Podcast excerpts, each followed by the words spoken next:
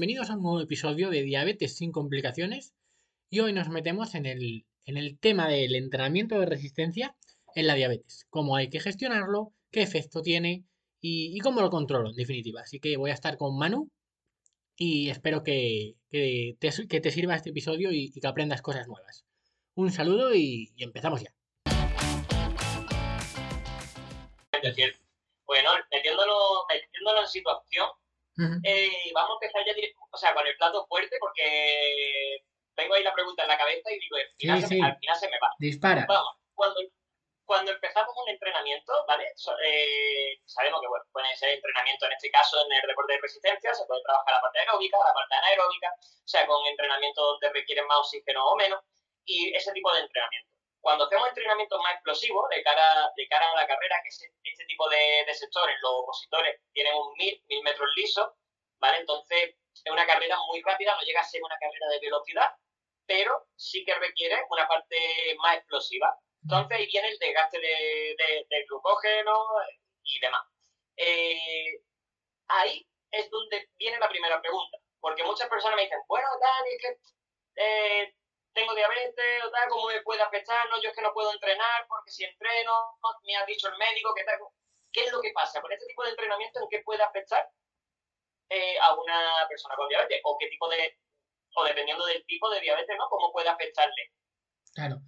Al final, tenemos que entender que estamos hablando de una prueba glucolítica, ¿no? Y aquí pasa una cosa que yo la llamo la paradoja del ejercicio, ¿vale? y yo me he inventado el nombre, pero la paradoja del ejercicio, ¿qué es? Que hay algo que yo lo llamo la paradoja porque hay veces que lo he estigmatizado en algún post y, lleva a confusión, ¿vale? Y vamos a explicarlo, ¿no? ¿Por qué? ¿Qué pasa cuando estamos haciendo un ejercicio de alta intensidad? ¿No? Que puede ser este tipo de pruebas porque al final te vas a exprimir porque quieres llegar más rápido para ganar a tus, eh, el resto de opositores. Lo que sucede es que algo que tú y yo sabemos, mano, es que una actividad a mayor intensidad, más glucolítica es. es. ¿Qué quiere decir esto? Cuanto mayor intensidad, mayor oxidación de glucosa, ¿vale? Esto siempre se cumple. Ahora, ¿qué pasa? Que una persona con diabetes, ¿qué hace? Pues se mira a la glucemia, ¿no? Especialmente diabetes tipo 1, estamos hablando. Pues, ¿qué pasa? Que cuando tú miras la glucemia, cuando tú desencadenas este tipo de actividades, tu glucemia, esta actividad es hiperglucemiante. ¿Qué quiere decir? Que tú acabas con la glucemia más alta de cuando empezaste. Y es más, si tienes diabetes tipo 1, posiblemente mucho, mucho más alta. ¿Vale? ¿Y cómo puede ser esto? Si estamos hablando que es una actividad que cuanto más intensidad, más glucosa oxidas, ¿cómo puede ser que te suba tanto la glucosa con estas actividades? Bueno, porque no hay que separar una cosa de la otra. Y es, aunque sea una actividad que oxida mucha glucosa, es una actividad que somete a tu cuerpo a una situación de estrés y es una, situación que activa la gluconeogénesis, es decir, a través de, la adrenalina, catecolaminas, glucagón, cortisol, este tipo de hormonas lo que son es hiperglucemiantes, es decir, le van a decir al hígado que libere las reservas que tiene de glucosa a la sangre. ¿Para qué? Para darte los mayores suministros que pueda para utilizar la mayor cantidad de energía que pueda. Entonces, esta es la contradicción, ¿no? Que por un lado son actividades que demandan mucha glucosa, pero por otro lado acabamos teniendo mucha más glucosa en sangre porque el hígado libera más glucosa. ¿Qué sucede en una persona normal? Que una persona, una persona normal me refiero a que no tiene diabetes. lo que sucede es que, que tú, como segregas insulina durante la práctica de ejercicio, lo que haces es que atenúas mucho esta respuesta digamos que la insulina hace efecto de tapón al glucagón y hace que el hígado no libere tanto. Aún así, tú, yo, cualquier opositor que no tenga diabetes, puede llegar en estas situaciones a glucemias de 140 y 150, porque es una situación muy estresante. ¿Vale? ¿Qué ocurre? Que una persona con diabetes va a pasar de 200, porque no tiene ese tapón, va a tener mucha más, mucha más respuesta. Entonces, esto es lo que, lo que pasa, que no tenemos este pequeño tapón y, y depende de la insulina que tengas circulante, pues vas a, tener más subida o menos subida y también dependerá de lo que tú te autoexijas. Porque aparte del estrés fisiológico que, tengas de la propia prueba, está también el, estrés competitivo. el, el estar nervioso, el estar ahí, el estrés, este estrés competitivo que tienen, por ejemplo, los futbolistas también, también se le añade al carro y es ese otro estrés que va a tener una actividad pues más de, gluconeogénesis, de, liberar todavía más glucosa. Entonces, eh, hay que tenerlo en cuenta y, muchas, por ejemplo, en deportistas, lo que suele hacerse, por ejemplo, en futbolistas o jugadores de tenis o, bueno, este tipo de actividades es que como tienen el descanso, pues en el descanso puedes aprovechar para aplicar algo de insulina y que no sea una respuesta tan, heavy. En opositores no se puede hacer porque, porque la prueba es la, prueba, pero, pero esto hay que tenerlo en cuenta. Entonces, eh, genial. Eh, en una carrera de larga resistencia, es decir, bueno, de 5K, de 10K, de 10 kilómetros, una media maratón, ¿cómo pueden mm. cómo pueden regulando regulando esos niveles. Aquí tenemos, que, sí, aquí tenemos que entender que hay un umbral en el que va a ser un ejercicio hiperglucemiante y hay otro umbral que va a ser un ejercicio hipoglucemiante. ¿Vale? Entonces, ¿qué pasa? Que este tipo de actividades más cortas, casi siempre, y sobre todo se ve con el entrenamiento de fuerza mucho, tienden a ser hiperglucemiantes. Va a depender de la intensidad relativa. ¿Vale? Y, y me dirás tú, bueno, vale, dime el umbral en cuál ¿Te sube la glucosa o te baja la glucosa? Es muy interindividual. Mm, yo lo que he visto es que es muy interindividual, depende de, muchas cosas. Y, yo no, he encontrado ni en evidencia, ni, en evidencia científica ni, a nivel de trabajo interno algo que, puedas, que puedas acoger, ¿no? Pero lo que sí, lo que sí es cierto es que, que normalmente larga duración va a tender a ser hipoglucemiante, te va a bajar la glucosa, una media maratón te va, te va a ir bajando la glucosa, ¿vale? Y, las intensidades, ejercicios más cortos te la va a subir. Entonces eso es importante. En una media maratón vas a tener que tener en cuenta que, se te va a ir reduciendo la glucosa, ¿vale? Por, narices. Se te, va, se te va a ir reduciendo y vas a tener que, incorporar comida. Al final, comida como, como energía. Espera un segundo, Manu, que me ha salido aquí un error.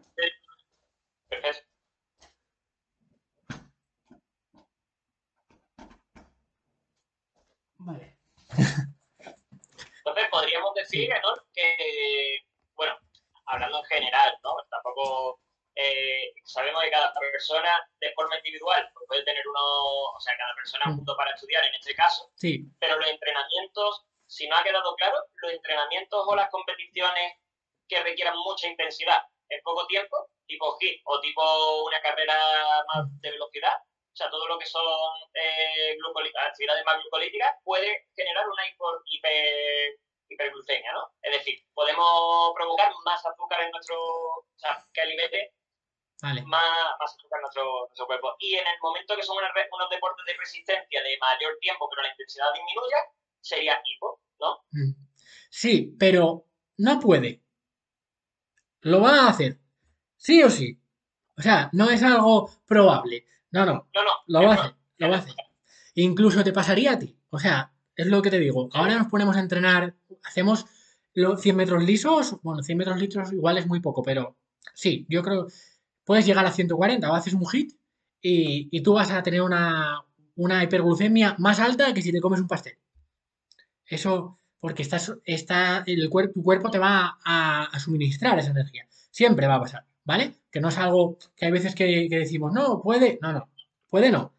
Va a pasar y, es bueno y lícito que ocurra. En este caso, yo, he sido yo he sido velocista eh, de atletismo desde, chico, he hecho combinadas, pero me especialicé en velocidad y en jabalina. Cuando hacía velocidad, depende de la competición y la carga que tuviera el entrenamiento detrás, había veces, te lo digo porque la verdad es que siempre lo he escuchado de mi entrenador y, bueno, ahora veo que a lo mejor puede ser un error o algo. Eh, cada vez que terminamos 100 metros lisos, hubo una época donde veía, o sea, un túnel negro me, me hacía así, me ponía blanco, amarillo y al suelo y me decía, no, ha quedado un bajón de azúcar. Eh, o sea, siempre me acuerdo de darme caramelito o lo que sea y eso fue una época donde entrenábamos bastante. Eh, ¿Ahí funciona así o al revés? ¿O mi cuerpo está generando demasiado? No se podría considerar ese bajón de azúcar que dicen, ¿no? Sí, sí, eh, podría ser. Lo que sucede a veces en deportistas no es muy frecuente, sobre todo en deportistas que tengan, digamos, poca flexibilidad metabólica. o sea, que no sean deportistas de mucho élite o, no, depende. Es una cosa que se llama hipoglucemia reactiva. ¿Vale? ¿Eso qué, qué es lo que pasa? Que al final, como tu cuerpo se regula solo en un estrés muy, muy grande, como puede ser una actividad de ese tipo, lo que sucede es que tú empiezas a hacer la actividad y tu cuerpo te empieza a mandar glucosa a saco, ¿no?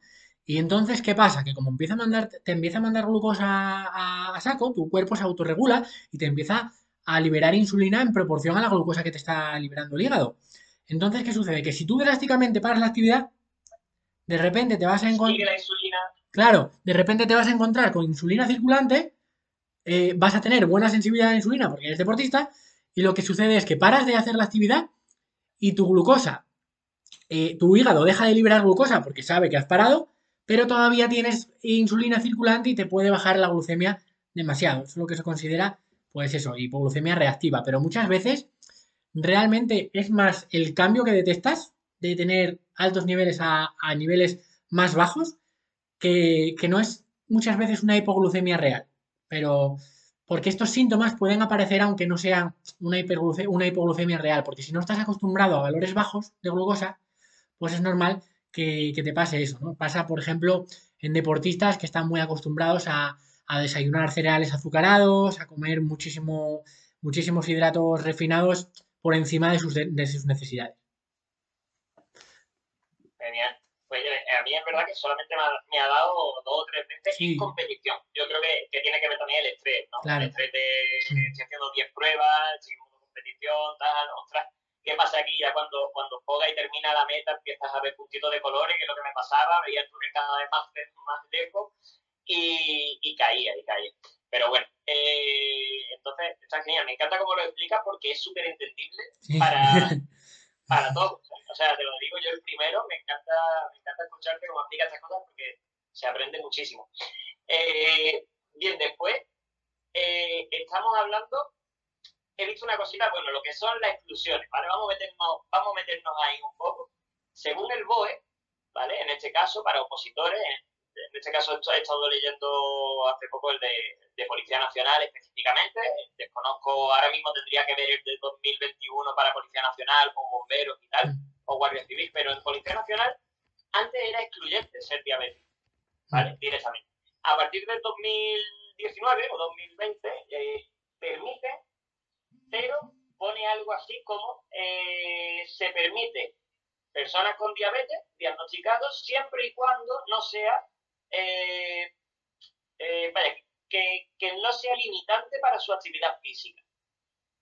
Entonces, aquí viene la pregunta, porque hay personas que, claro, que están opositando, detectan algún tipo de, diabetes y tal, son jóvenes, se encuentran bien, tienen su, su mecanismo, bueno, últimamente eh, me llegan, ¿no? Que tú, sabrás mejor que yo, con el, algo que, como que, sí, el como una especie de implante, y, y, demás, y van con el teléfono móvil, tal, me dicen, oye, pues no, con esto cualquier cosa se genera automáticamente la insulina, tal, tal. y digo, o sea, ¿cómo, cómo avanza, no? Todo, en cómo avanza la tecnología en esto, pero no entiendo en qué puede ser excluyente para este tipo de personas. Es decir, ¿cómo te puede limitar a la, cómo puedes detectar que una persona, según el tipo que tenga, no te impida pasar esas pruebas físicas?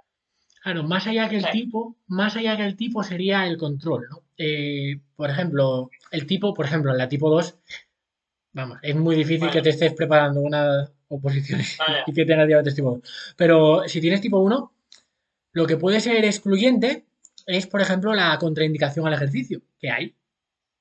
O sea, no puedes hacer ejercicio cuando te dé la gana con diabetes tipo 1. Y esto va vinculado con el mal control.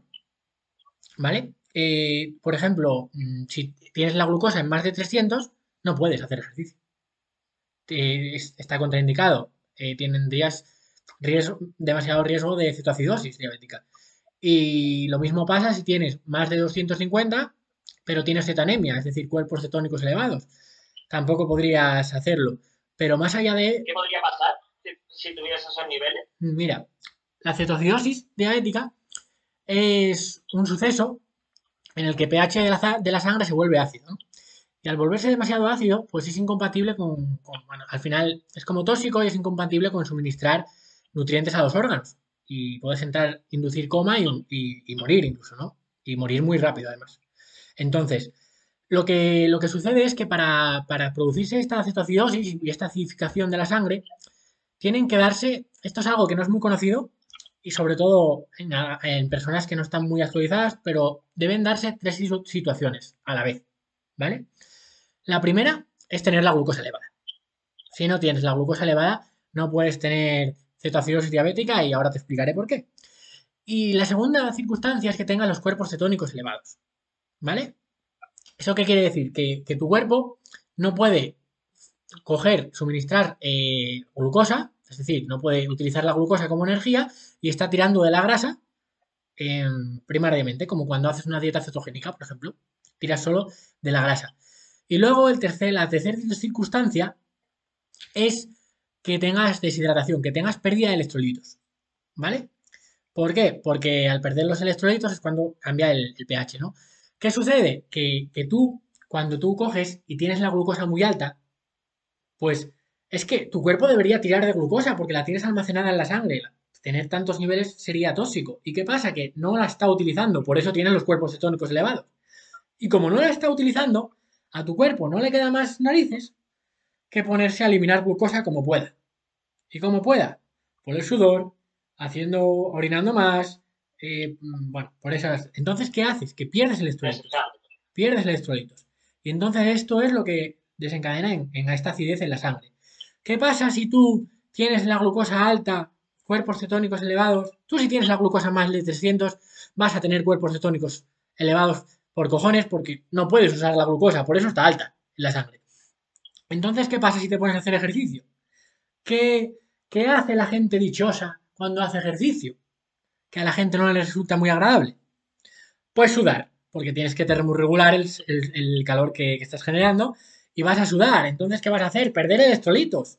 Y además, entonces estás acelerando el proceso. Además, estás aumentando la demanda, la, la demanda energética y estás, estás acelerando este proceso. Entonces, en ese, en ese caso, es el único en que hacer ejercicio tiene más riesgo que beneficio.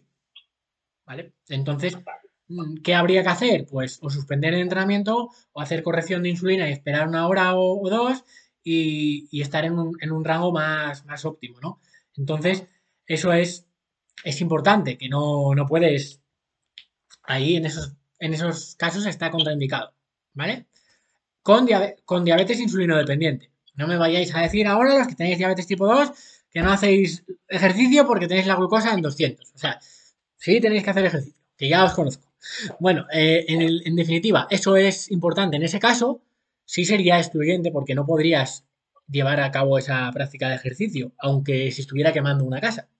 Sería, primero pondrías, si, ¿cómo se, es el PAS, ¿no? Proteger, alertar, socorrer. Eh, si lo que no puedes hacer es poner en riesgo tu propia integridad cuando vas a salvar a alguien. Entonces, digamos que en ese sentido, pues, pues sí sería cierto. Perfecto, pues ya. Entonces, bueno, podría, se ve que quitando estos casos donde tienes los niveles súper altos y puede provocar todo eso que hemos visto, y como vemos en la pescadilla que se muerde la cola, ¿no? Como se dice muchas veces por aquí, que eh, o sea, hacer ejercicio es bueno, pero en este caso va a provocar que sudes más, por lo tanto pierde el electrolito, por lo tanto aumenta el odor y es como que, entra en ese bucle. El mensaje, el mensaje, Manu, es, a ver, si tienes un mal control, lo que menos te tiene que preocupar es que no puedas hacer ejercicio en momento X. Lo que te tiene que preocupar es que tienes que tener un buen control porque vas a tener complicaciones, porque la diabetes es la primera causa de, amputaciones, la primera causa de enfermedades cardiovasculares y la primera causa de, de muchos líos.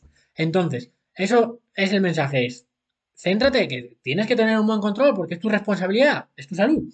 Y, esto solo pasaría en personas con mal control. Personas con un buen control, esta, esta situación no se daría. ¿Vale? En, vida normal. Claro. deportivamente hablando. Eh, vida normal. Sí, sí, sí.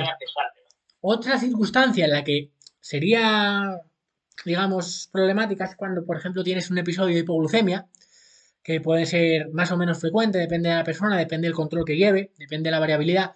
Pero imagínate que estás en un suceso de hipoglucemia, ¿no?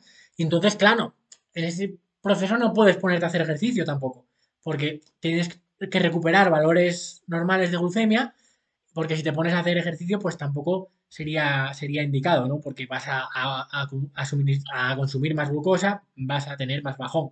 Y en ese caso también debes estar tranquilo, haber comido algo. Entonces, en ambos extremos, pues al final te va, te va a resultar un obstáculo. Claro, tiene que tener algo de depósito de energía, tiene que tener, ¿no? Para poder empezar a hacer ejercicio. no, ya realmente... tenemos el botecito, el botecito ya al mínimo, mm. o sea, tienes que regularlo antes de poder empezar a hacer entrenamiento. Realmente no es por el hecho de que no puedas, sino porque si has tenido un episodio de hipoglucemia, eh, necesitas reponerte de, eso, pero realmente si tú empezaras a hacer ejercicio no sería tanto un problema, porque si haces un ejercicio demandante te va a subir la glucosa sola, ¿vale? Entonces, ese es si te estás recuperando realmente un episodio de, hipoglucemia, ¿por qué? Porque tienes que comer y si te pones a hacer ejercicio vas a tener más bajadas. Y llega un momento, llega un punto, que esto también es polémico, ¿vale? Depende de, de varias cosas, pero una hipoglucemia así teórica, pues sería que, que tus órganos no tienen suficiente energía para suministrar, bueno, suministrar glucosa a los órganos y, entonces también es una situación potencialmente mortal. Ya te digo que es polémico porque si, si, por ejemplo estás en cetosis y estás estado, pues puedes utilizar también cuerpos cetónicos, pero que a ver, que al final tenemos que quedarnos con esto, que hay una glucosa mínima que necesitamos en, en los órganos y una glucosa por la que es demasiada y al final necesitamos estar en ese, en ese rango, ¿no? Que, que ni, ni, lo, ni, lo, poco ni lo mucho. No, sí, los extremos casi todo es malo, ¿no? Los extremos, en casi todas las situaciones siempre suele ser perjudicial. Entonces, bueno, eh, resumiendo, bueno, todo esto ha quedado bastante claro, pero para aquellas personas, sobre todo porque sé que hay, hay metida gente que me ha preguntado alguna vez, eh, o sea, si tiene, tenemos diabetes tipo 1, controlada, si, o sea, con tus revisiones médicas, tu, tu forma de, de, suministrar insulina, ¿no? Eh, con, con, toda la tecnología que hay ahora y demás, esa persona puede, de por sí, puede entrenar, incluso se le puede recomendar hacer deporte siempre y cuando esté controlado, ¿verdad? Como estamos aquí, aquí hay una polémica muy gorda que me voy a meter ya, porque posiblemente no me la preguntes. Y aquí, Manu, y aquí, Manu, si me lo permites, voy a ser no científico. ¿Vale? Hay una polémica ahora muy grande a nivel científico en cuanto a, a decir que si el ejercicio mejora el control en la diabetes tipo 1 siempre o si no lo mejora. ¿Vale? ¿Por qué? Porque no hay evidencia que demuestre que los programas de ejercicio mejoren directamente el control de la diabetes tipo 1. Pero esto es por una cosa, porque hay mala formación en manejo de insulina relacionada con el ejercicio. La gente no tiene suficientes recursos, normalmente lo que yo he visto y lo que se ve siempre. ¿Qué es lo que ves cuando tú te asesoras, cuando te llevan y por ejemplo nosotros en el, en el equipo pues tenemos una experta en manejo de insulina que te puede ir regulando y ayudando con eso, pero ¿qué es lo que vemos? Que normalmente, o sea, normalmente, todas las personas que yo he conocido que han empezado a hacer ejercicio han mejorado su control.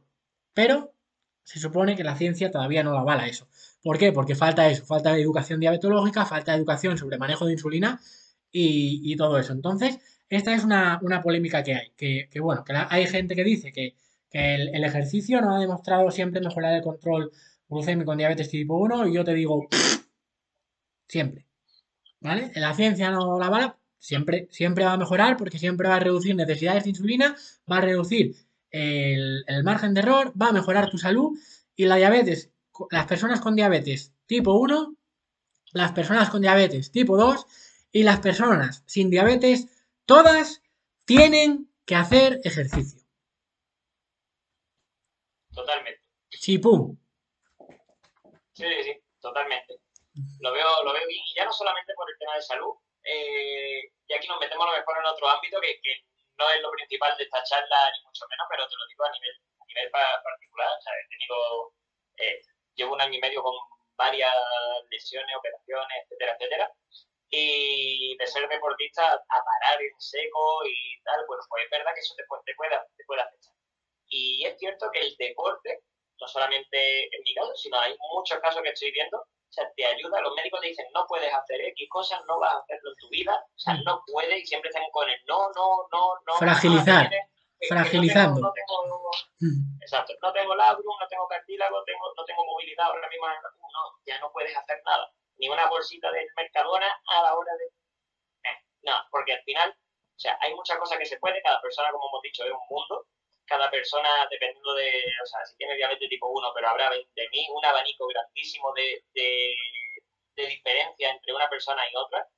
Mm. Cada persona le puede afectar incluso mejor o peor y creo que esto, obviamente, esto es, opinión personal, pero el tema mental a la hora de, de, afrontar algo con el deporte, si hace que te sientas mejor y demás, yo creo que hasta eres capaz de regular tu cuerpo hasta con diferentes enfermedades. No digo en diabetes, pero me refiero en, he visto mejorías tras operaciones de espalda de, personas que he tenido, que lo he estado tratando con electroestimulación, con cosas tal, y, ellos mismos, meditando incluso, o sea, le he dicho al médico, ¿cómo, ¿cómo es posible que hayas mejorado? ¿Cómo es posible que hayas tenido ese, esa mejora?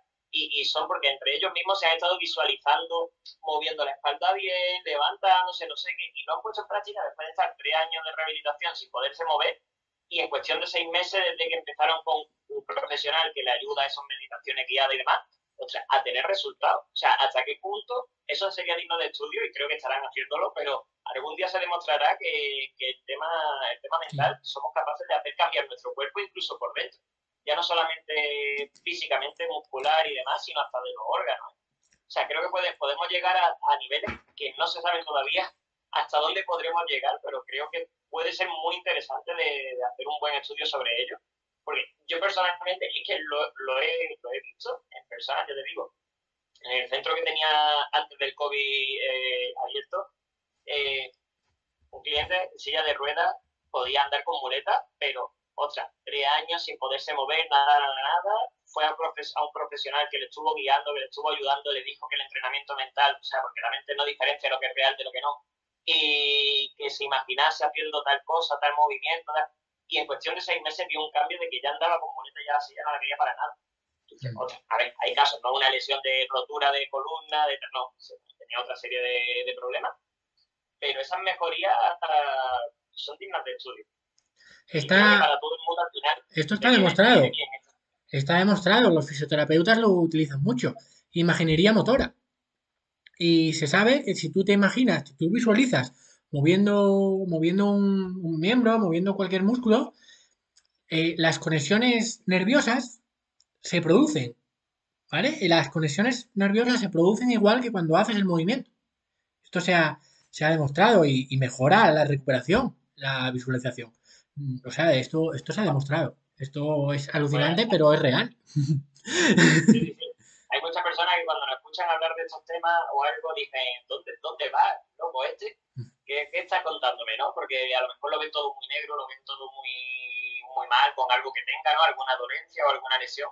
Pero, pero ostras, es digno de darle una oportunidad, que lo prueben y que, que lo vayan viendo con sus propios ojos, siempre y cuando confíen. Si lo hacemos sin confiar y sin nada, pues, pues a lo mejor va, va, a ser más lento, incluso, incluso no. Puede ser que no tenga resultados pero si, si profundizan en eso, seguro que lo tienen. Hay algo que, hay que destacar aquí, tanto para tu audiencia como para la mía, tanto si quieres mejorar tu diabetes como si quieres mejorar en tus oposiciones.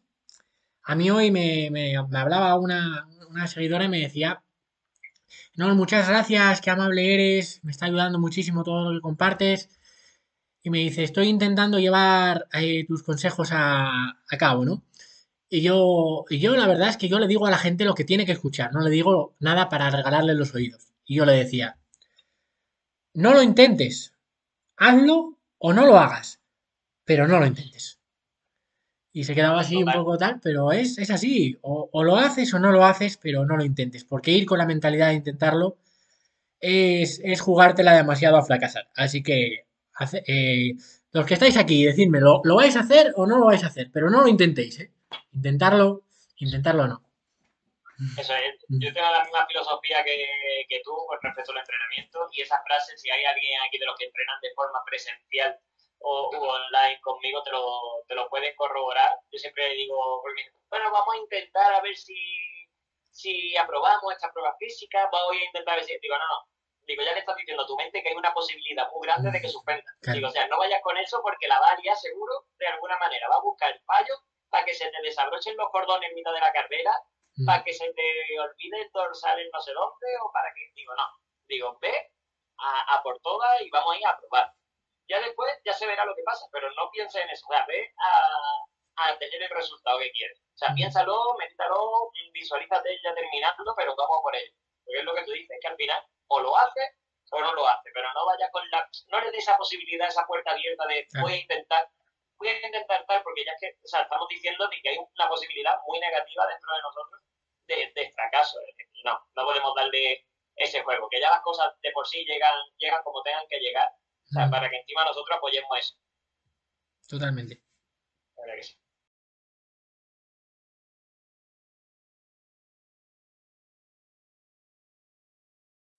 Y hasta aquí esta primera parte de, esta charla sobre deportes de resistencia en la diabetes con Manu. Espero que te haya gustado y, y no te pierdas la semana que viene con la segunda parte. Un abrazo y hasta pronto.